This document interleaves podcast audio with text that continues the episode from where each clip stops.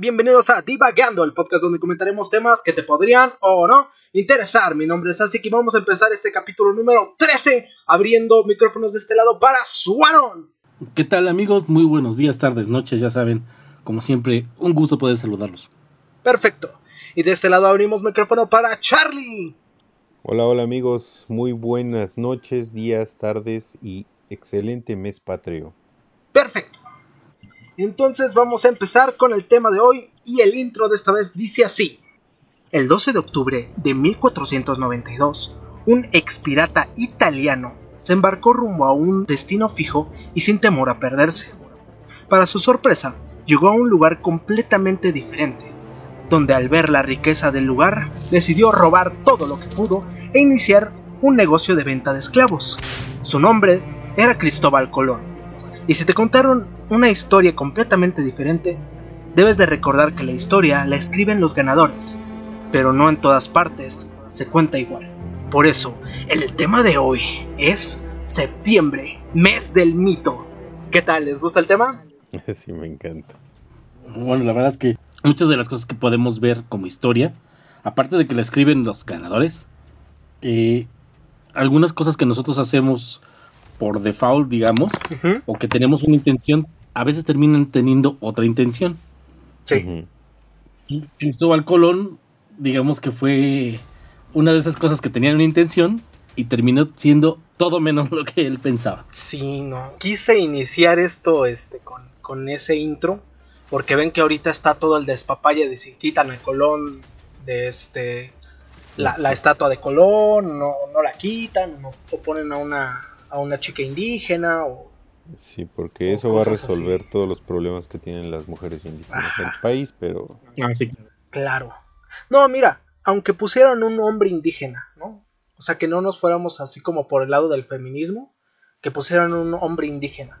Pues podrían poner muchas cosas más, ¿no? O sea, o sea, yo también creo que debemos de recobrar nuestras raíces este, indígenas, no negando obviamente el, el, la procedencia española, porque pues, si hablamos español es por algo, pero con argumentos. Hace poquito vi un, un, video de un chavo en TikTok que decía, no, es que como podéis creer que los mexicanos están negando la procedencia española, si nosotros les llevamos la modernidad, que la fregada. No. Dice, ya quieren quitar a Cristóbal Colón, no pueden negar su procedencia de España. Y yo así de, Colón no español, Colón no era sí, italiano, ¿no? Empezar. Para empezar. Portugués según esto. Para Ajá, empezar. o sea, es que ese es un problema. La historia de Colón está ultra revuelta. O sea, muchos dicen que era un pirata que empezó a pelearse con un, unos, no sé si italianos o españoles, y en el revuelto este, se cambió de ropa y se hizo el muerto y regresó en el, en el barco que los estuvieron atacando. Okay. Bueno, ahí ten en cuenta que uno de los nombres de Cristóbal Colón eh, probables era Cristóforo Columbo. Ajá. Y se lo cambió. Y esa persona tenía problemas con la corona española por hacerle piratería. Sí. Entonces, obviamente no te ibas a prestar, presentar con ese nombre, ¿no? Sí, no. con los reyes de España. Entonces se lo cambió por Cristóbal Colón. Exactamente. De hecho, lo, los, los, los españoles tenían la, la, la idea de que, y hasta la fecha, por lo que me dices del chico este de, de TikTok, Uh -huh. que, que trajeron la modernidad aquí, o sea, que ellos pelearon contra bárbaros, Ajá. ¿no? Cosa que, que cambió cuando, cuando haciendo el drenaje para la, la Nueva España, o sea, para la, la capital, Uh -huh. encontraron los monumentos de la Coatlicue y la Piedra del Sol. Ajá. O sea, como ahí fue cuando se dieron cuenta de que los, los que ellos consideraban bárbaros en realidad no eran tan bárbaros. Sí, ¿no? O sea, encontraron un, un calendario, una piedra del sol o un calendario azteca como lo conocen la mayoría de las personas. Un círculo perfecto con las estaciones y, y labrado y grabados que, que tenían un calendario, que tiene, o sea, tiene grabados los días y era un almanaque para todos los indígenas. Y ese monolito fue la demostración de que no pelearon contra bárbaros, sino que era un pueblo bastante desarrollado que ya tenía noción del tiempo. Por lo cual su victoria sobre nosotros... estrellas, Ajá, vale. o sea, ahí fue cuando la victoria sobre y la conquista sobre nosotros fue cuando obtuvo valor. Sí. Y, y tan, tan fue así que durante un montón de tiempo la, el- la, la piedra del sol estuvo a un lado de la, de la basílica, digo de la basílica de la, De la de la catedral. catedral. Sí. Estaba en la torre poniente de la catedral, estuvo casi 100 años ahí, hasta finales del siglo XIX. Y la Coyolxauhc, digo la Coatlicue, Coatlicue, ajá. la pusieron en el, en el patio de atrás del, del- de la Real y Pontífica Universidad Autónoma de México, que se llamaba antes, la UNAM. Pero con Ujú. escultura pasó algo bastante curioso. La gente eh, empezó a, a venerar a la Coatlicue. Le llevaban cirios, veladoras, ofrendas. se postraban sobre la figura, o sea, ante la figura. No. Y, y esto, esto demostraba que pues Y en... sí. Ajá. Sí, Y- porque pobrecita, ¿no? Está toda cortada. Ajá, pues ya es que está de- decapitada. Realmente los... Decía un español que ellos no le encontraban ni, pie- ni pies ni cabeza. Y en realidad así era. Pues Sí, no tenía ni pies ni cabeza. No es porque no los encontraran, es que no los tenía, ¿no? Y, y lo chistoso es que, por ejemplo, los frailes al percatarse de que la, la gente adoraba a la, a la Coatlicue y que cada vez tenía más adeptos, eh, lo que hicieron fue enterrarla en el patio de la universidad. No. Y ahí la dejaron hasta que la volvieron a sacar en el 81 o en el 70 y tantos, no, no recuerdo. O sea, está súper cotorro o, muy curioso que, que ellos pensando que eran bárbaros y dijeron, ah, pues ponle su estatua ahí en la, en la UNAM, o lo que era en ese momento la UNAM, y, y lo que crearon fue un sitio de culto, ¿no? Sí. No, Eso- pues hay que recordar que aquí teníamos costumbres, no nada más era un pueblo guerrero. ¿Sí? porque sí era un pueblo guerrero, sí eran cazadores, sí eran Y eran cabrones. un pueblo bélico, pero también eh, sabían de los astros, sabían de herbología, sabían, tenían este, contabilidad, eh, escritura numérica, o sea, sabían un montón de cosas. Y por ejemplo, cosas que, que teníamos aquí se fueron quitando por, por los españoles es que, por ejemplo, ellos no se bañaban. En. Europa eran muy sucios por lo mismo de la peste y todo eso, porque creían que cuando te bañabas los poros se abrían y de ahí entraban las enfermedades. Entonces cuando llegan aquí y ven a los indígenas que se bañan dos veces al día, se horrorizan. Dicen que la ciudad olía a Sí, claro. flores y que había más de 100 personas, no sé bien el dato, pero había demasiadas personas que se dedicaban solo a asear la ciudad, solo a eso, como sea, barrenderos, como gente de limpieza. Ya tenían un servicio de limpia. Ajá. Entonces era una ciudad increíblemente construida encima de un, de un lago y Sí, además. increíblemente pulcra. Que eso en sí mismo ya era una proeza, ¿no? Sí. O sea, una, una ciudad de tantas toneladas sostenida por chinampas. Porque eso era, era, era Sí, lo- claro. Y además, eso, eso de bárbaros no Sí, era. no. Definitivamente no era. Pa- para mí que fue mala traducción cuando llegaron y lo vieron dijeron qué bárbaros. Ajá. Sí, lo más- No, de hecho hubo un concilio para ver cuando los españoles llevaron a, a los que habían capturado. Hubo un concilio para decidir si eran humanos o no Ajá. en España. Sí. No, no tenían barba. No había vello facial ni nada. Una queja ante nuestros lugares que a veces nos pintan, por ejemplo, a Moctezuma, ¿no? Y tiene una barba que, bueno, ya muchos quisieran traer, Ajá. ¿no? Y obviamente él no tenía barba. Sí, Moctezuma No, parece vikingo Moctezuma- y dices, ah, chis. Así. Es que estamos de acuerdo que las representaciones artísticas, pues obviamente se toman sus libertades, o luego muchas veces están influidos por las creencias del artista. Entonces, o sea, sí, es, es como Juan Diego, ¿no? Ajá. Lo ponen con cara de Ah, sí, español, o sea, bueno, si era ¿eh? un indígena que se parecía más a Tizoc que a, que a Cortés, pero aún así tú lo ves en los grabados de la iglesia y pues tiene como que, o sea, es un es un in- es un español muy moreno nomás. Ajá. Y romanizado además. Y romanizado. Sí. Yo creo que de ahí derivan muchos, muchos problemas y muchos errores que tenemos en nuestra cultura y en nuestra historia. Y es que en su momento nunca se les hizo un- una litografía o un dibujo al lienzo o lo que tuvieran a la mano decente, ¿no? O, o más fiel a la realidad. Ahí tienes Sí. al padre Hidalgo. Ah, eso es, eso es increíble, ¿no? No, bueno. Para quien diga que conoce al padre No Hidalgo, es cierto. está e- en un Sí. error. Porque en realidad ninguno de nosotros sabe cómo fue. Tenemos, creo que por ahí hay una, una figurilla de madera, ¿no? Ajá, creo que está en. Es lo que más No sé si está en el Palacio Nacional o está en este. en Chapultepec. No sé dónde está exhibida. En el museo de Chapu- en el museo del castillo de Chapultepec. ¿Sí? Sí, ahí está. Yo la verdad es que nunca la he visto, pero. Yo he visto fotos. Pero ahí está. Ajá, yo he visto fotos también. O sea, para el que no está entendiendo de qué estamos hablando, eh, en 1865 más o menos, cuando llega Maximiliano de Habsburgo aquí, pues lo meten a fuerzas a México. Entonces, pues él se está peleando con Juárez, el, gobierno está dividido entre conservadores y liberales. Y él, Maximiliano, dice, no, necesito tener algo que, que me identifique como mexicano para que cuando vean los mexicanos todos estos lábaros patrios, digan, ah, no, Maximiliano es el bueno. Entonces, para conmemorar los 55 años del inicio de la independencia, mandó a hacer un retrato de Hidalgo así enorme para que estuviera atrás de él. O sea, Ajá. No sé si era como silla presidencial o algo así. Entonces llaman a un tipo llamado Joaquín Ramírez, que era como el, el pintor de, de la corte, o algo. Sí, supongo que de la corte, ¿no? Porque Sí, era, pues de- era virrey. porque era- Sí, el virrey, Entonces llaman a este hombre, a Joaquín, y le dicen, pues hazme un cuadro de Hidalgo. Y él dijo así como, "Uy, ¿y cómo es Hidalgo? Ajá. Pues quién sabe, no, no había fotos, era el siglo XIX. Creo que se fue a buscar a, a donde estaba Hidalgo. Obviamente ya había pasado tanto tiempo que nadie lo recordaba y nadie nunca lo pintó porque las pinturas se hacían para obispos y para gente noble y Hidalgo ya estaba hasta excomulgado, creo, ¿no? Por andar de Sí. grilloso. por andar de grilloso, exacto. Hicieron fuchi y nadie nunca pintó Hidalgo. Entonces lo que hizo este Joaquín fue agarrar a un botánico alemán que tenía ahí a la mano, el que cuidaba las plantitas ahí en Chapultepec. Le dijo, vente para acá, mi amigo, hoy vas a ser Miguel Hidalgo. Tú como que te pareces a. Hidalgo.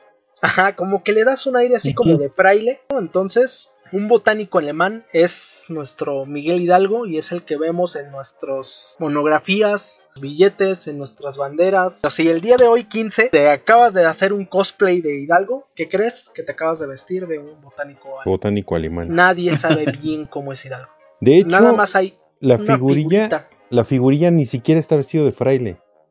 Está vestido como de una especie como de de caballerango. Porque Pues tiene como vestir Iturbide, ¿no? Más o menos. Ajá, o sea, tiene sombrero y tiene como chaparreras. O sea, y esa es la que creen los historiadores que es. Hidalgo. Ajá. Que mira, de Hidalgo se puede decir mil y un cosas, ¿eh? O sea, ese güey era... Sí. Para empezar por el nombre. O sea, Ajá. nosotros lo conocemos ¿Alguien como, tiene el nombre completo por ahí? como Hidalgo y Costilla. Y, y yo lo, lo que estaba leyendo es que su nombre, déjalo aquí, lo tengo apuntado, era Ajá. Miguel Gregorio Antonio Ignacio Hidalgo y Costilla y Gálaga Mondarte Villaseñor. Ya señor. Cortito el nombre. Ah, bueno. No. Ahora, ahora que vaya, eh, viva ir algo que lo Ajá. completo. güey. Se acaba el grito, güey. así ya no- no, ¿qué cree que ya no alcanzó para los demás? Nomás teníamos media No, y hora. luego con lo rápido que, Uy, no, que es este. No, no. Se le va a amanecer ahí. Ya que tengan los viva grabados. Ajá. No, pues la verdad es que es, es bien, este, bien interesante la vida de este cuate.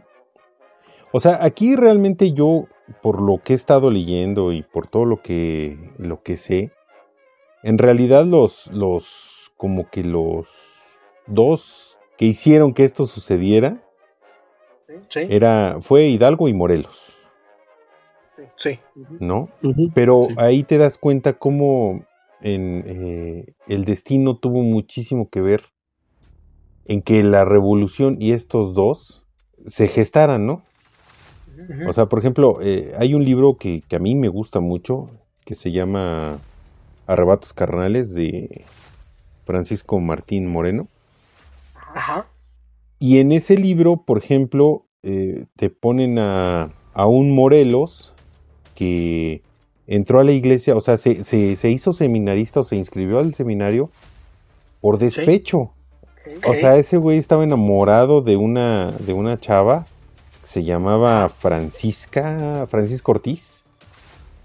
Y la chava, eh, este güey se agarró a machetazos con otro sujeto, ya siendo sacerdote.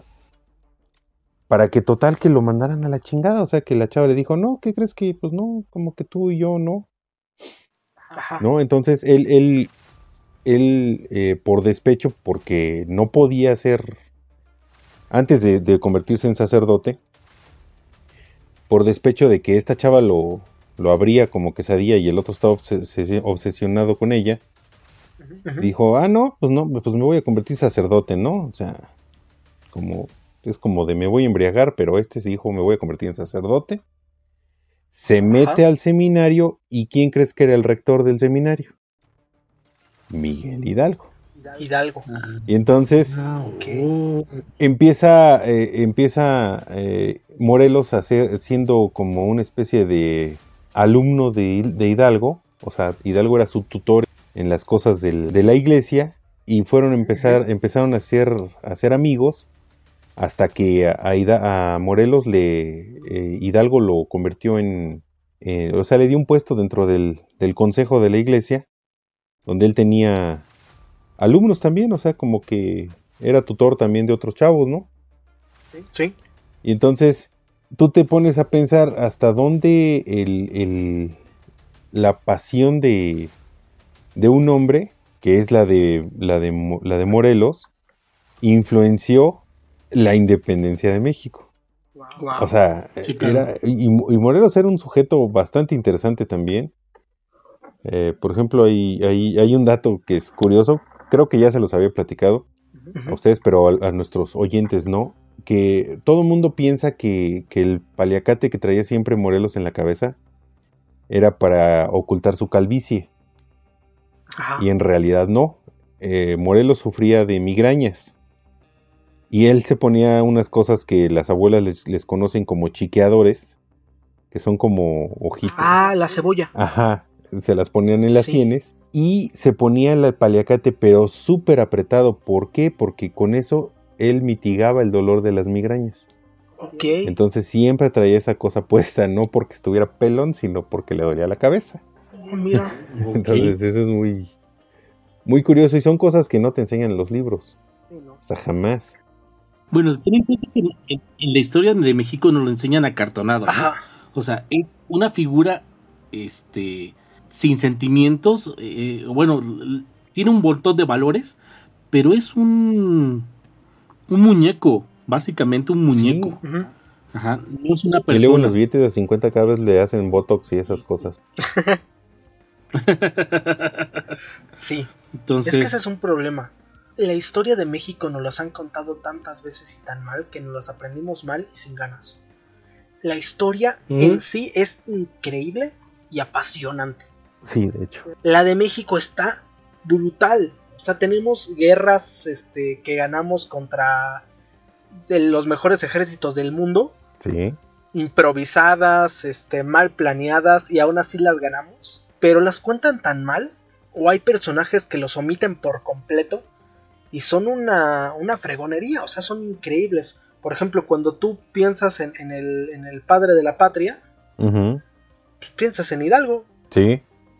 Entonces, nunca piensas en, en personas como Pigmenio González, por ejemplo.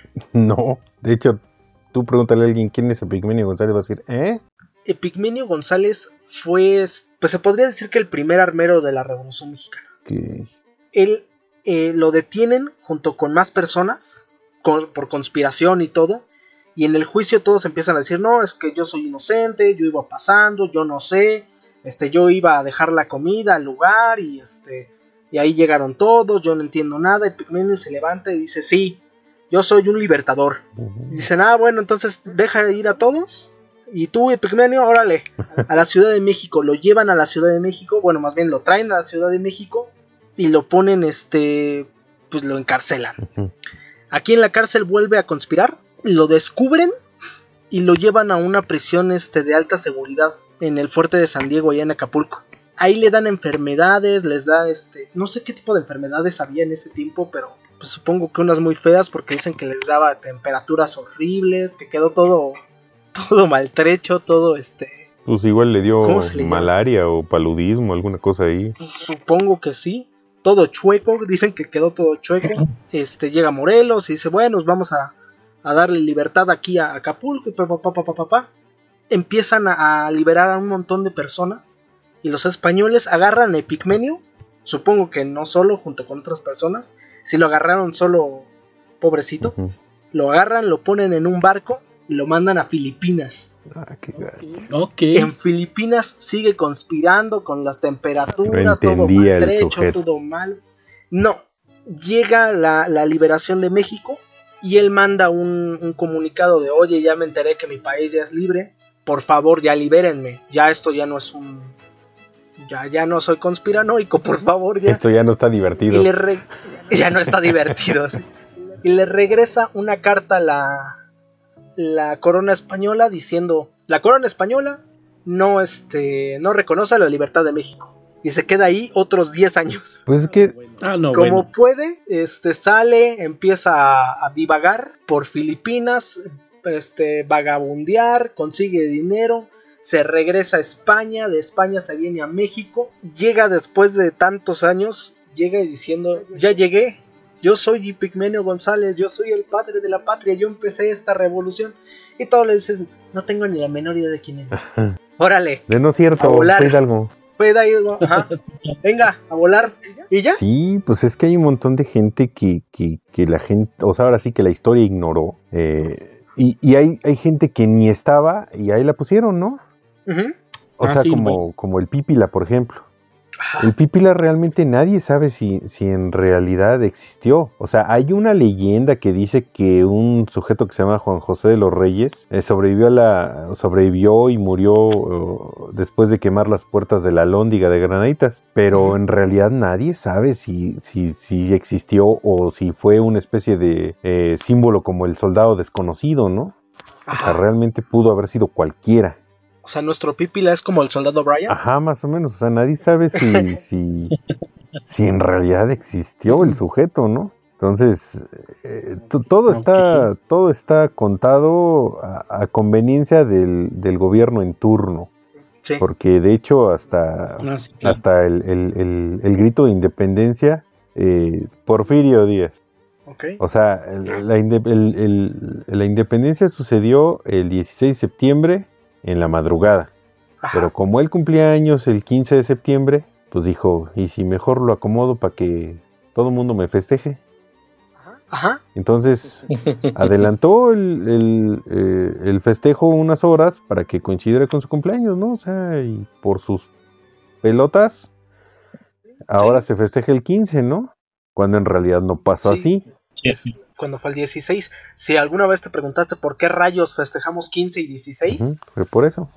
o sea, como que nos liberamos 24 horas y después fuimos esclavos y otra vez libertad 24 horas.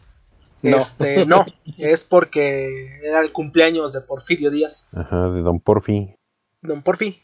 Sí, o sea, De hecho, por ahí, de hecho, por ahí, el- el- todo el texto que se lee el día del 16 precisamente, donde dicen, este, viva la independencia, viva esto, viva lo otro, viva aquello. Sí, no, no es Este, eh, real. No, no, aparte de que no es real, este, por ahí alguien tiene, tenía, me dijo que tenía ustedes dos el texto Ah, original. sí, sí, sí. De hecho, este lo voy a poner en la página de Facebook porque esta página, para los que les interese, está hiper buena. Es una página que se llama biblioteca.tv y tiene una, una sección que se llama 500 años de México en documentos. Y resulta que aquí en, en, en la, en el periodo de 1810 a 1819, los documentos que tienen ellos, y la fuente es el Museo Casa de Hidalgo de Dolores, Guanajuato. O sea, Ajá. dice que el, el- el discurso, según aquí dice que el discurso original que se dijo, que dijo Hidalgo en la madrugada del 16 de septiembre de 1810, es totalmente diferente al que, al que menciona, ¿no? Sí, Y sí, claro. se los voy a leer para que lo, lo es- lo escuchen, porque la verdad está muy interesante. Dice. Perfecto. Mis amigos y compatriotas, no existe ya para nosotros ni el rey ni los tributos. Esta gabela vergonzosa que solo conviene a los esclavos, la hemos sobrellevado hace tres siglos como signo de la tiranía y servidumbre. Terrible mancha que sabremos lavar con nuestros esfuerzos. Llegó el momento de nuestra emancipación. Ha sonado la hora de nuestra libertad. Y si conocéis su gran valor, me ayudaréis a defenderla de la garra ambiciosa de los tiranos. Pocas horas me faltan para que me veáis marchar a la cabeza de los hombres que se precian de ser libres. Os invito a cumplir con este deber, de suerte que sin patria ni libertad estaremos siempre a mucha distancia de la verdadera felicidad. Preciso ha sido dar el paso que ya sabéis, y comenzar por algo ha sido necesario. La causa es santa, y Dios la protegerá. Los negocios atropellan y no tendré, por lo mismo, la satisfacción de hablar más tiempo ante vosotros. Viva pues la Virgen de Guadalupe, viva la América por la cual vamos a combatir. O sea, o sea, mira, lo leí y me puse chinito. No, o sea, increíble, o sea, con razón no lo dicen en Palacio Nacional. No, pues no. No, capaz si lo dicen y ¡boom! Te tiran la puerta, ¿eh? Se le juntan los. Sí, Para los mexicanos, sí. Se le juntan los fifís. Sí. Ataque de chairos. Sí, sí. Está súper interesante y o sea, y tú te, te, pones a pensar, ¿por qué nunca, nunca leí esto en la primaria o en la secundaria, no? Sí, ahí está. No, es que luego tenemos. Tenemos este. hasta diálogos que parecen de película, en plan este. retomar de Minas Tirith, Señor de los Anillos. y dices, no, mouse. O sea, realmente. Por ejemplo, el comunicado que, que mandan después de la. de la batalla de Puebla. Del 5 de mayo. Dice algo así, no me acuerdo bien, pero dice algo así como los suavos han luchado con valor y con ardua fuerza. Lo hicieron bien, pero el día de hoy las armas nacionales se tiñeron de gloria. Ese este comunicado lo mandan directamente a Palacio Nacional y en Palacio Nacional antes de que lo manden, el tipo lo lee, sale a Palacio Nacional mientras lo está leyendo este el presidente y él lo dice hacia todo el pueblo o sea, el, comunicado, el telegrama que mandan es mucho más grande. Pero esa es como la parte que, culmina. Entonces, puff, son cosas impresionantes que pues, nos quitan. Sí, o sea, realmente nos quitan. En la clase de historia, ¿no? Y te quitan, yo siento que al hacer eso, te quitan eh, parte de tu identidad como mexicano. ¿Por qué? Porque no te dan motivos para sentirte orgulloso. Sí, no. O sea, a diferencia de otros países como Estados Unidos, por ejemplo, ¿no? que son muy patrióticos. que son patriotas a, niveles exagerados y sus fuerzas armadas son el top del top del top. Sí. Entonces, y, los idolatran como no tienes idea.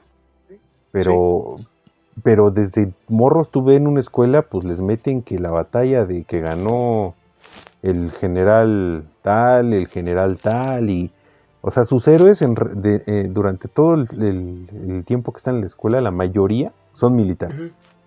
y, ensalzan la guerra y, las conquistas, ¿no? Sí, aquí en México lo que te hacen es, te aburren eh, obligándote a aprenderte fechas y nombres. como pero realmente te aprendes el, del Tratado de Guadalupe, te aprendes este, un montón de cosas, pero mm, sabes qué día los, los firmaron y, todo, pero no sabes por qué lo hicieron. Sí, sí, no, encuentras las razones del por qué. ¿Cuáles los son las razones ocultas? Exacto, se quedan los héroes que nos dieron patria. Ya está. Que a veces de héroes, pues algunos inventados, hablando de héroes, pues los niños. Ah, bueno, es que los niños. El tema de los niños héroes es bien complicado, amigo mío. Hay, hay un, niño héroe que eh, al parecer no murió y que después lo encarcelaron. Además, y aparece encarcelado en, los registros. Entonces, es este, chistoso. Ese niño héroe lo encarcelaron, salió, volvió a conspirar, fue este general, llegó a batalla. Ese niño héroe terminó siendo presidente de México. Y ese niño héroe es Miguel Miramón. ¿A poco? Sí. Eso no sabía. Que Miguel Miramón había sido niño héroe. O cadete militar más bien. De hecho, fue uno de los de los presidentes que ha tenido México más joven que hay. No sé cuánto duró, pero él fue un niño héroe. Cierto. Está, está muy loco. Además, otra cosa. Siempre dicen que hay seis niños héroes. Ajá, no. Pero ahí, pero ahí por lo menos había como 800 soldados. ¿eh? Sí, No, claro. de hecho, de hecho ahorita aquí tengo el dato. Eran Ajá. eran ay, aquí está.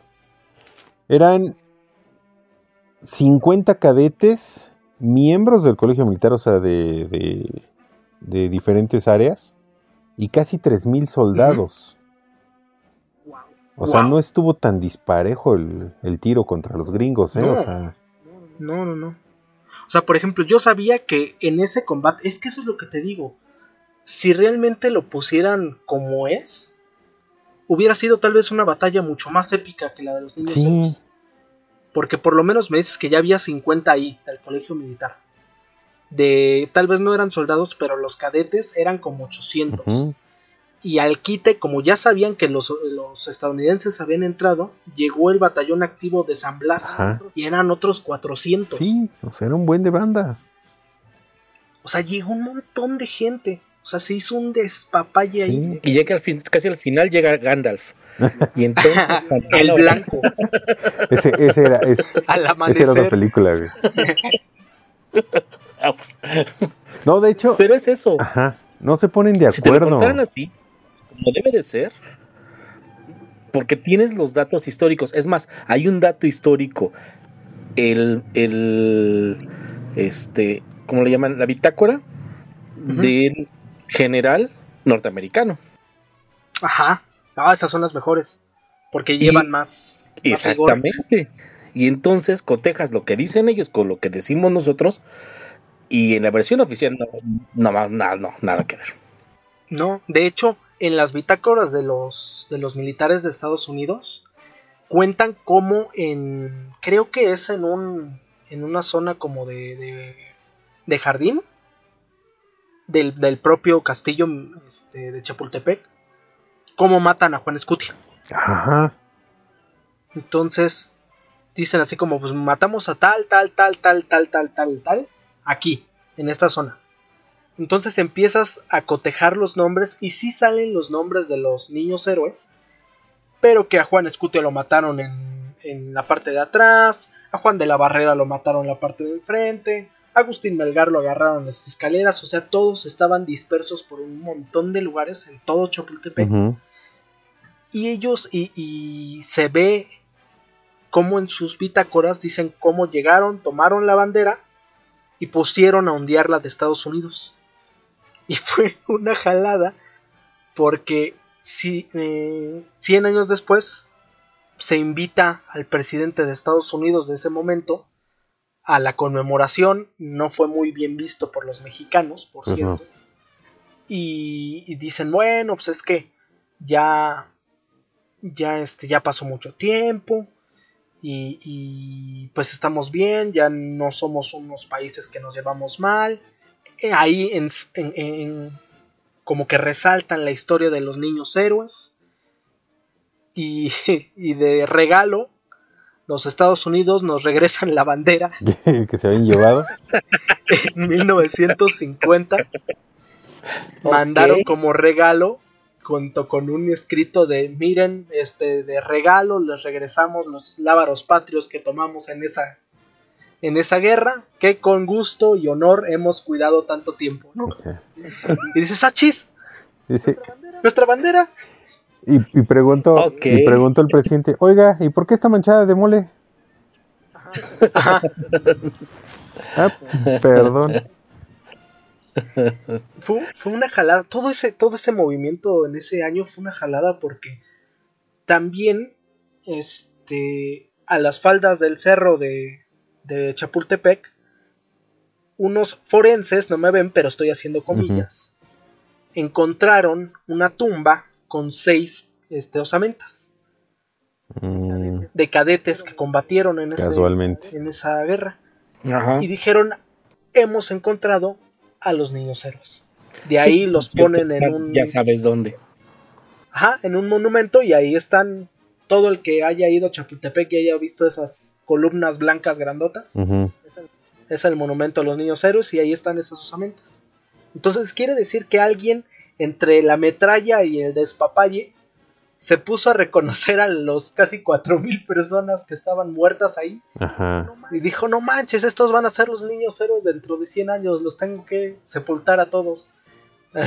Así como si fuera buscando las esferas del dragón. Así.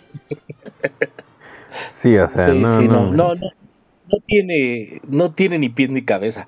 Lo que sí, por ejemplo, yo he visitado varias veces el, castillo de Chapultepec, está hermoso. Sí, está muy Eh, bueno. En la parte donde están las musas, por fuera, todavía hay huecos de balas. Sí. Ujú. Tú puedes ver los huecos de las balas, este, pues de, de esa época. Sí. Está, el que tenga chance de ir, no sé si ahorita está abierto o no por tema COVID, pero en cuanto puedan ir, la verdad es, no tiene pierde. Si ¿eh? quieren ver hoyos retro, ahí. No Sí. coman no, este, cosas que no, eso sí. Sí, no, no coman cosas que no, pero que- la economía. Compren otras cosas ahí igual, pero híjole. Cómprense una banderita y se avientan desde el segundo piso. Ah, no, Ah, no, ¿verdad? Eso, no, no, Para la no. foto. no, eso no. Por ejemplo, sí, sí hay bitácoras de que alguien hizo eso, pero no en esa guerra. O sea, unas, un- no sé si unos días antes o unas horas antes, cuando se estaban desplegando los el ejército de Estados Unidos, porque no aparecieron en el, esa es otra cosa. Nos hacen ver como que aparecieron de la nada en, el- en el castillo de Chapultepec. De, de repente, ¡pum! Aparecieron así como malvados de Power Rangers. Y no, pues tuvieron que entrar por algún puerto y desplegarse, entonces ya sabían que venían. Y hay una historia, no, no me sé el nombre, me encantaría saber el nombre de la persona que hizo eso, que cuando vio que ya estaba llegando hasta donde ellos estaban, agarró la bandera, se envolvió en ella y se fue corriendo. El único problema es que los fusiles de los estadounidenses eran mucho más de alcance y lo mataron. Pero esa historia es verdadera, de que alguien se lanzó con la bandera y trató de defenderla. O taparse. No sé, hacía frío tal Que le vez. dijeron que el escudo, el escudo lo iba a proteger de las balas.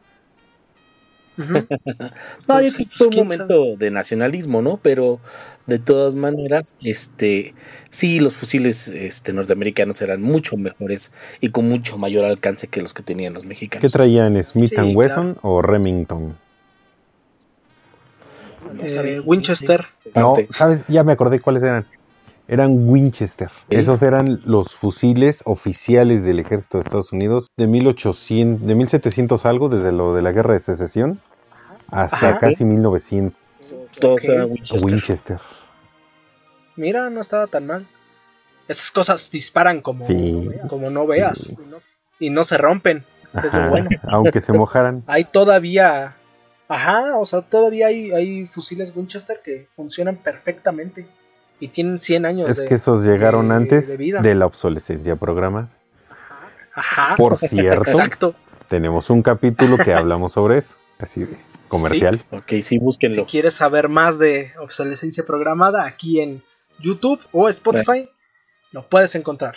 Está muy Sí, bueno. la verdad. Ahora que lo pienso, esta, esta pelea de los, de los niños héroes, pues sí la conmemoramos y todo, pero pues la perdimos. ¿no? Exacto. O sea, estamos O festejando sea, una no derrota entiendo muy bien una derrota. Estamos festejando una derrota y no cualquier contra derrota. Estados De, Unidos. de esa derrota, ajá, de esa derrota eh, se genera la firma del Tratado de Guadalupe Sí, claro. y ahí perdimos el 55% del país. sí. O sea, junto con esta derrota se fue a Arizona, California, Nuevo México, Texas, Colorado, Nevada, Utah y toda la, toda la franja. Es, es que le dijo, llévate la mitad, pero déjame en paz. Sí, pues es que eh, realmente Estados Unidos siempre, o casi siempre, ha sido un ejército bastante eh, efectivo hasta la fecha. Porque pues a eso se dedican. O sea, Sí. están especializados No, en y la de guerra. eso se creó el país. porque los estadounidenses que vinieron a, a atacar realmente no eran indios estadounidenses. No. Ajá. Eran los, los que quedaron de, de los batallones ingleses. Entonces ellos ya sabían lo que era un conflicto bélico y, y cómo hacerlo. Sí, o sea, y nosotros en realidad estábamos saliendo de un, de un conflicto interno que había dejado hecho pedazos al país, hiperdividido Sí. y apenas estábamos como que levantando las piezas, ¿no? Así como que, ay, ¿esta dónde iba? ¿No? O sea, o sea es que en, en nuestra historia tenemos, y, y- y son cosas que seguimos arrastrando hasta, que- hasta aquí, hasta, hasta estos días, ¿no? Por ejemplo, tú, Sí. tú sabes que el, of- el nombre oficial del Zócalo de la Ciudad de México es Plaza de la Constitución, ¿no? Y mucho pensa- Ujú. Sí, muchos claro, pensarían que es por la. Constitución de 1917, ¿no? Pero en Ajá. realidad hace referencia a la Constitución Española de 1812. Ah. Ok. Ese es el nombre, por eso le dieron Plaza de la Constitución, no por la de aquí, ¿no? Y todo ese tipo de cosas. Es más, habíamos de hacer una petición a change.org para que cuenten la historia como es. Sí. Bueno, del- Pero del para eso estamos precisamente, nosotros. Ahí hay un tema. Para contar la historia como realmente es. Eh, el Zócalo se le conoce así porque durante la reconstrucción habían dejado un zócalo, Ujú. un, híjole, eh, para quien no sepa es como, como, Como un escaloncito. como un escaloncito, un, un montículo. Ajá. Y todo el mundo decía, ah, pues nos vemos ahí donde está el zócalo, en el zócalo y en el. Ujú. Y se quedó lo del zócalo o zócalo. Sí. Eh, el, el- el quedarte de ver en el Zoclo era la versión eh, antigua de quedarte de ver abajo del, del reloj en la estación del metro. Del reloj. Pues Era sí, Más o menos. todo el mundo sabía dónde estaba el zócalo, porque ahí, ahí era, o sea, imagínate todo plano Y y a era- la mitad de todo el zócalo. Que de hecho, no sé si algún, alguien ha visto fotos de, de cómo era el Zócalo en los 1800 y 1900. Era una Sí, cosa un hermosa. Sí, era muy O bonito. sea, era, era una especie como de Alameda Central. Y yo no entiendo por qué demonios ahora está todo plano y todo feo. O sea, con... Ah, con- porque ten en cuenta que donde estaban las jardineras, muchas personas iban y se orinaban. Pues lo siguen haciendo. Yo lo sé, pero, pero. Nomás alrededor de la, de la estabandera. Sí, sí, sí, O sea, bueno. Ah, pero por ejemplo, luego pasaba por ahí el, el tranvía Ajá. y se veía bien bonito y todo. Ahí al lado de, no sé si conocen, ahí al lado de las ruinas del Templo Mayor, más para referencia porque muchos no conocen ese, ese museo, es muy chiquito, para mí me encanta. Sí, es muy bonito. Al lado de un, de un restaurante que se llama el... Ay, la Casa de las Sirenas. La casa de las No sirenas. sé si lo conocen. Al ladito está un, un museo. A mí me encantaba ir ahí. Ese museo tiene un montón de fotos de cómo era México antes. Este, y por lo regular siempre está vacío. Siempre este, no hay mucha gente. La entrada obviamente es gratis. Como en la mayoría de los museos. En la Ciudad de México. Fines de semanas en la Ciudad de México. Y si pueden visitarlo, es, un, es una maravilla. Me encantan las fotos, me encanta. Hay, hay muchas expresiones. Hay una foto que me gusta muchísimo. De hecho, me acuerdo, no sé si ya lo cambiaron o no. Pero es en el segundo piso, hasta la izquierda, al lado de una ventana. De un tipo que se le abrió un socavón. Mm. Se le cayó la, la camioneta entera. O el carro entero al socavón. Y lo único que pudo salvar fue una sandía. y entonces el fotógrafo llegó y ¡pum! le tomó foto. Sí. Ok. Y, y lo chistoso es que antes los fotógrafos ponían lo que pensaban en eso, en ese tiempo, abajo de la foto, a pie de página. A pie de foto, perdón. Ah. O sea, ponían, por ejemplo, Sí, y, eh, no sé, cuando la- las fotos que, por ejemplo, que están de las pulquerías, ponían, este, eh, trabajadores borrachos festejando el día de la Candelaria, ¿no? Y, y, y- y decía, "Se- estuvo buena la fiesta, por decir. Y ese, ese era el pie de foto y todo así. Y era el fotógrafo el que lo ponía. O sea, él, él- Ajá. Era como amarillismo, pero, ajá, ellos ponían su propia opinión de lo que pero estaban viendo, ¿no? interpretación. Ajá. Por ejemplo, hay, hay, hay fotos muy interesantes de cuando se inundaba la Ciudad de México. Ah, sí, claro. Ok. Que, que la gente con, ahorita, ¿eh? con el agua a la, a- a la cintura en el zócalo, ¿no? Y, hay fotos de eso, de cómo la gente andaba en lanchas o, subida en el techo de los camiones, bueno, de los tranvías, porque pues se inundaba, ¿no? Que, que ese es otro, otro tema que a mí me, me- me gusta mucho, el, el- cómo, cómo la decisión de una persona afectó totalmente la vida que, que conocemos ahorita, ¿no? O sea, apenas hace unos días hubo Sí. un, un terremoto de 7.1 Ajá. y se sintió en todos lados menos, menos en Hidalgo, ¿no? O en Hidalgo se sintió muy poquito. Fuerte, pero pues ah, ahora sí que. Y creo que es el segundo que han sentido, creo que en toda la historia. Ajá. Y cuando estaba eh, la Nueva España recién puesta, tenía creo que como, no sé, como 20 años de, de instaurada la Nueva España aquí, la capital de la Ciudad de México. Tenían, había una población como de 60 mil habitantes más o menos, ¿no? Y Ajá. se planteó, le plantearon la, la opción al virrey de que la capital de la Ciudad de México o la Ciudad de México se trasladara a lo que es ahorita Pachuca. Y el virrey en ese momento dijo, no, ¿cómo voy a mover a tantas personas para allá? ¿No? Bueno, sí.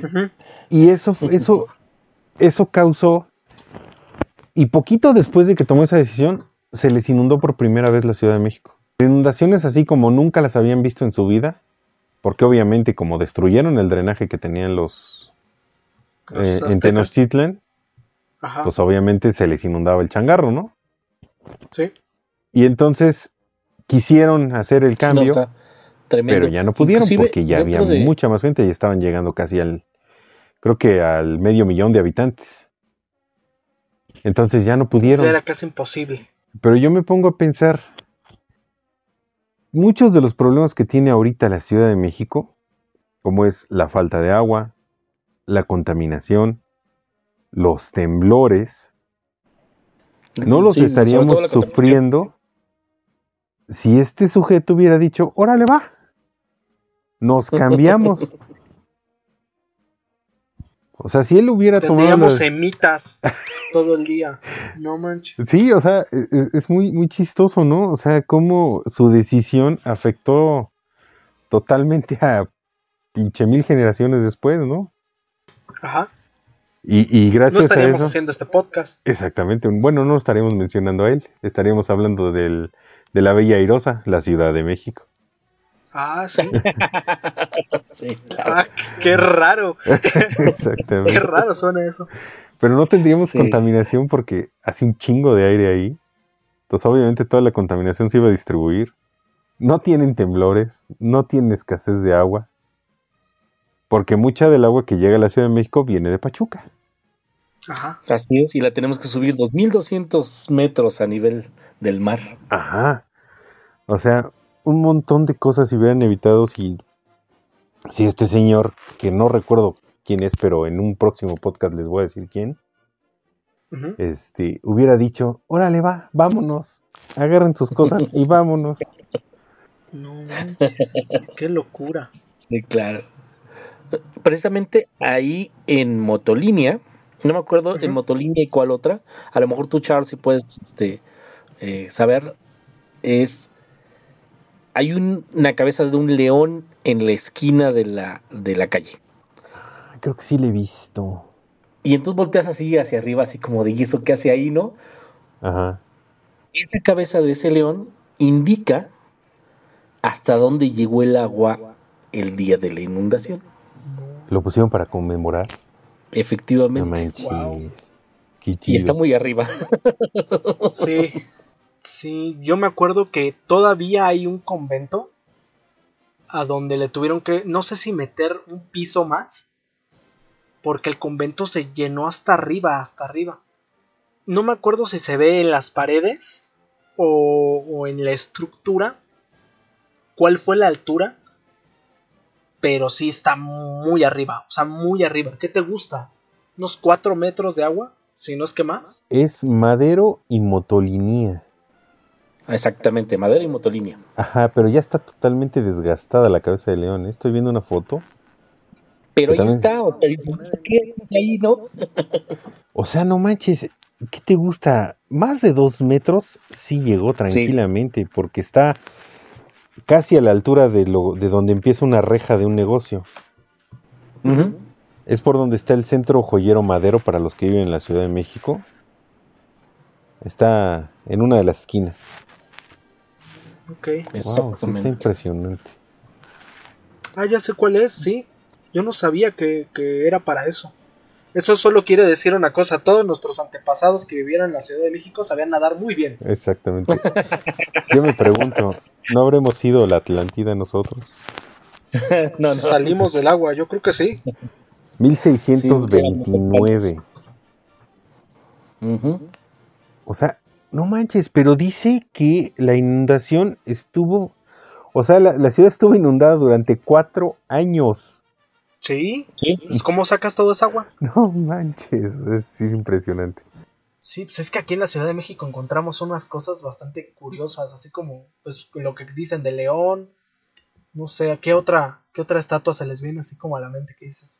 Pues está... Es muy histórico que digamos. Ajá, sí. No, pues eh, eh, tenemos así monumentos hiper conocido, pues el, Ángel de la Independencia, que fue inaugurado en el marco de los festejos por el centenario de la lucha de independencia.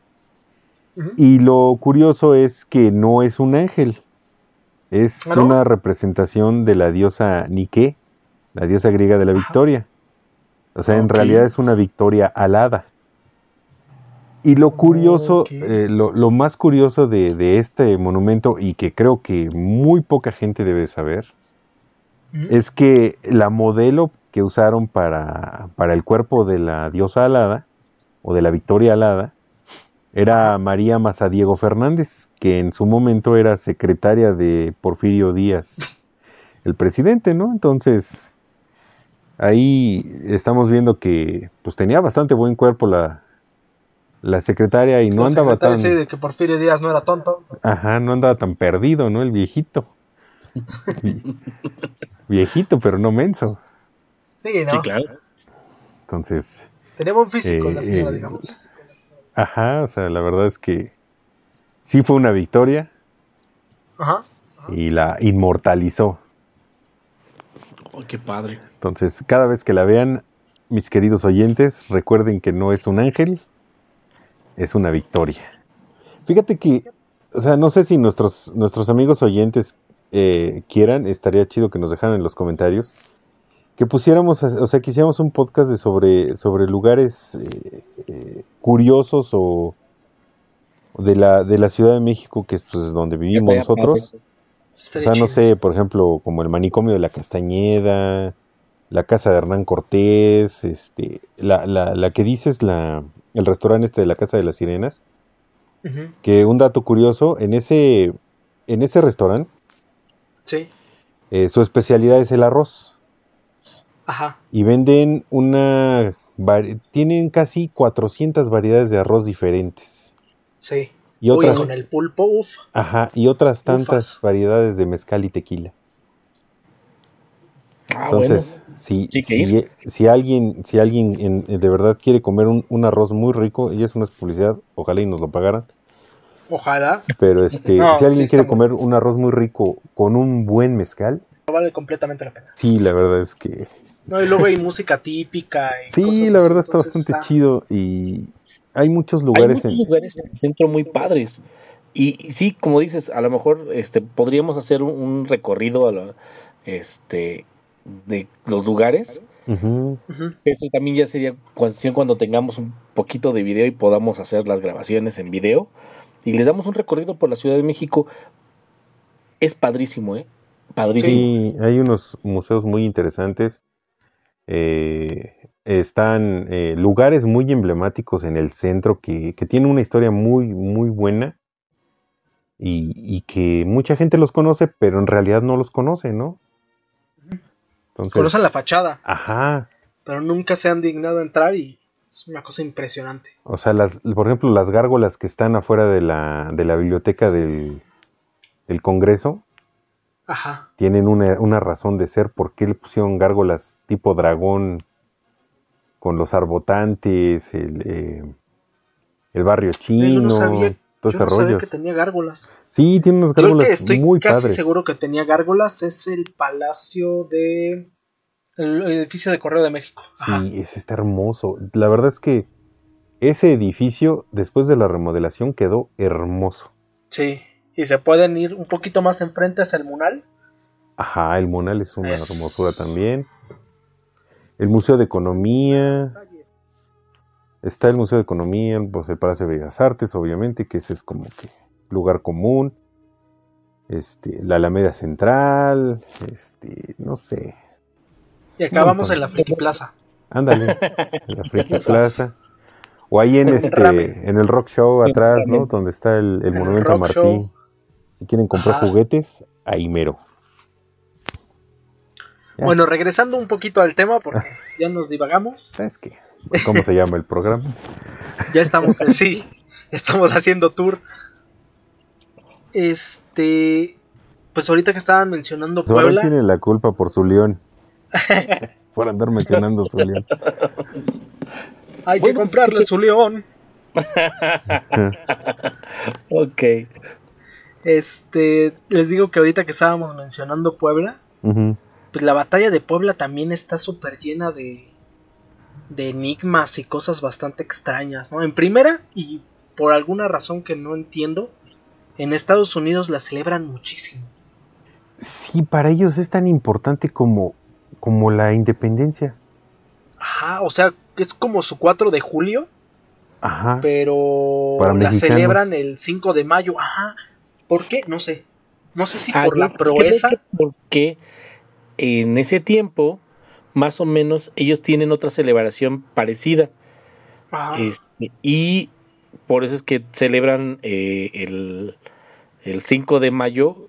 Y piensan, inclusive ellos piensan que es nuestra día de la independencia de nosotros. Ujú. Es que está muy raro, pero yo realmente, si hay algún este oyente que es de Estados Unidos o O sepa algún historiador que nos pueda echar la o mano algún con esto. historiador de, ajá, de, de por qué celebran en Estados Unidos el 5 de mayo, nos encantaría que nos compartieran eso y la caja de comentarios aquí abajo está completamente abierta. Porque sí está bastante extraño. Otra cosa, eh, a esa batalla también le llaman la batalla de los Acapuastlas. Los acapuas. Ah, sí, otro tema Ajá. bien pesado porque pues, los acapuastlas no eran los únicos que estaban peleando ahí. No, No. De hecho, esos eran gente menor. Ajá, había un Zacapuastla. había solo uno. Pero es que por Y es una jalada. se vestía Ajá. bien chido, dicen. Sí, yo creo que era el, el- el que rolaba lo- el balón o algo así, porque les caía bien a todos, al punto de que esa batalla la conocen como la batalla de los Zacapuastlas. Y no había nadie. O sea, durante años, o no sé cuántos años, le han estado dando dinero a, al, Al pueblo. a- a la gente de Zacapuastla. Ajá. Ajá. para hacer una representación y una conmemoración de la batalla. Y en los mismos años han mandado los de Tetela de Ocampo, este, pues como avisos al gobierno y notificaciones y cosas así de quejas, diciéndoles, los Zacapuastlas no llegaron a la batalla, ¿No? nosotros fuimos los que llegamos y se las partimos a los franceses. Sí, es que era, era un batallón de la, de la Guardia Nacional del Estado de Puebla. Pero no eran Ajá. únicamente Zacapuatlas, había gente de Cuechalán, de Tetela del Río, de Xochipulco, eh, Xochitlán, o sea. Pero en realidad no era nomás Zacapuatlas, pero pues yo creo que porque Sí, se oye más chido, ¿no? Pues yo creo que porque combina o algo. Sí, o sea. Está el, el que hace el trabajo y el que se lleva el crédito. Ajá, y eso se lo han llevado en, durante un montón de años. Afortunadamente, o, o no sé, esta, todo esto que estoy comentando lo saqué de un libro Ajá. que se llama Los liberales no, no conocen rivales. La mayoría de lo que sé de historia y he investigado y todo, es de un solo autor, que es Paco Ignacio Taibo II. Para mí, no solo, no solo, sí, no solo es este como gran autor tan de historia, sino en general es uno de mis escritores favoritos. Pero sí, sí resalta muchas cosas. Y ahorita Paco Ignacio Taibo II es este. Está en un puesto en el gobierno de cultura, por cierto. Sí, de hecho es. Y tiene muchos, muchos documentales en el History Channel. Sí. Ah, ok. Yo nunca lo he encontrado ahí, pero regularmente lo encontraba en libros. Entonces su, su discurso de los acapuastlas este, no llegaron, el gobierno le ha dado este, dinero a los acapuastlas cuando los de Tetelo Campo realmente eran los buenos, todo está mal y la historia nos los han contado mal y así. Este año se la aventó en Palacio Nacional al lado del presidente. Oh. lo que creo que no les gustó mucho. ¿No lo quemaron? Porque sí, la cara del presidente era así como, ya cállate por favor. Fue algo bastante bonito porque cállate, que cuando termina, ajá, nadie le aplaude. Qué feo. Cuando termina, nadie le aplaude. Todos se quedan con cara de no manches, ¿qué acabas de hacer? Se lo dijo. Y él todavía lo dijo. Pensé que no se iba a atrever, ¿no? Y todavía él dice así como que, bueno, pues no sé cuántas veces han escuchado esta, estas historias, pero yo sí me emociono hasta cuando la vuelvo a contar. Eh, es que él, él, él, tiene mucho eso, o sea, él, él, él es, él le gusta investigar lo que realmente pasó, igual que su papá. O sea, su papá era igual. No, y su hermano también. Ah, y su hermano. O sea, es una familia como que de, de curiosos culturales, ¿no? Sí. Y, y ahorita, ahorita que estás mencionando esto de la batalla de Puebla, eh, hice una, una, una rápida búsqueda y acabo de encontrar que el general al mando de, la, de defender Puebla era eh, Ignacio Zaragoza, Seguín. ¿Y dónde crees que nació Ignacio Zaragoza? Tan, tan, tan, tan. En Texas. ¿Era español? Ah, era gringo. Era tejano. Entonces, ah, caray. ahorita haciendo conjeturas, porque en realidad no sé, ¿no será por eso que festejan tanto la batalla de Puebla en Estados Unidos? Pues podría ser. Porque en realidad el sujeto era tejano. O sea, era, un, general. Nos ayudó. Mexicano. O sea, estuvo está extraño, ¿no? Ajá. O sea, un gringo nos ayudó a repeler a los franceses. y, y, poquito después los gringos nos quisieron invadir, ¿no? O sea, pero duró, duró cinco años la intervención francesa en México. O sea, estuvo cabrón. Sí, sí así es. Y, y este, ¿no? Ajá, ahorita, ahorita lo estaba yo, yo leyendo que, que Benito Juárez fue el que le, le encomendó, o sea, de qué onda, carnal, échame la mano, este, hay que, hay que defender Puebla contra los franceses, ¿no? Y, y, dice el general originario de Texas, antes territorio mexicano, y yo así de, ándale pues, resulta que era tejano. O sea, está, está interesante, les voy a poner el artículo ahí en la, de, en, en la página de Facebook porque sí está, eh, de hecho el artículo se llama ¿Qué fue de los Acapuaxtlas, el pueblo indígena clave para ganar la batalla del 5 de mayo en Puebla? pues no. No podemos dar mm. créditos porque está escrito por anónimo. Ah, ah bueno. ¿Algún libro que quieran recomendar? Este, mm, pues, yo, creo que esa de...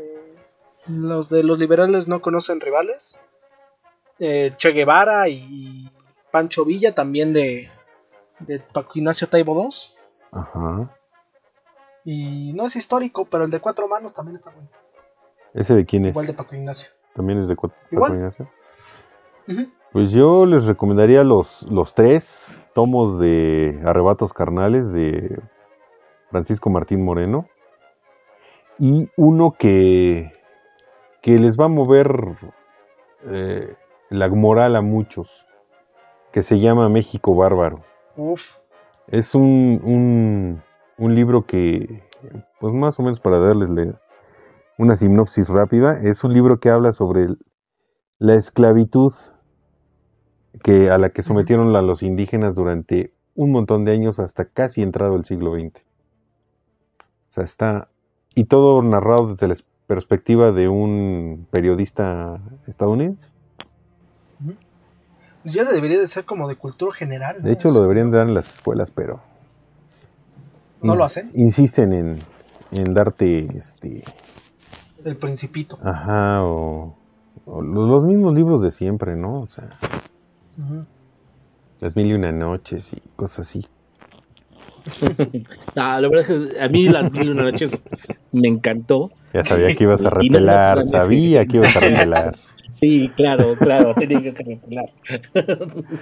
Yo por eso no dije nada, yo ya sabía que.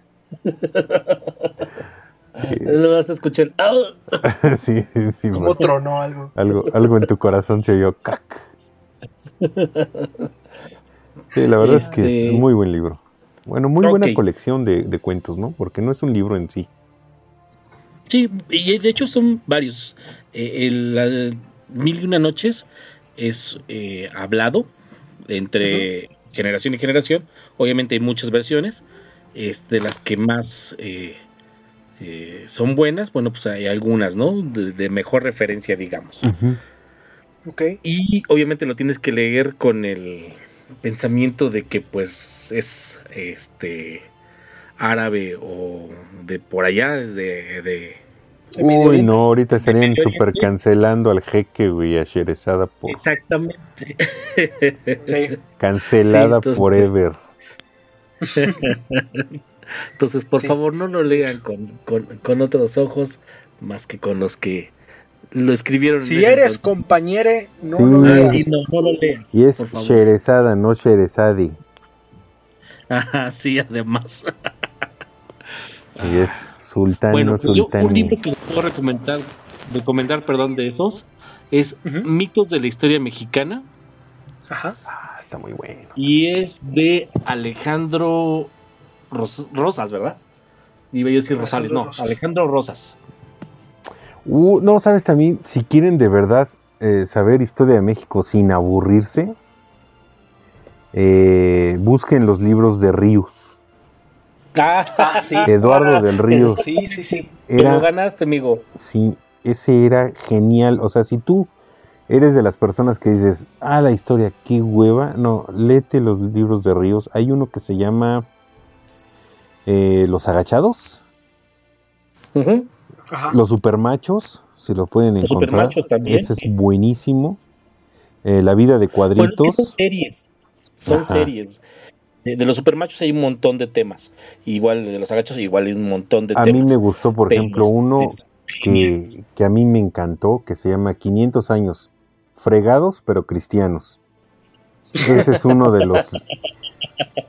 Todos estos eh, libros los pueden encontrar en el Fondo de Cultura Económica, si no mal me acuerdo.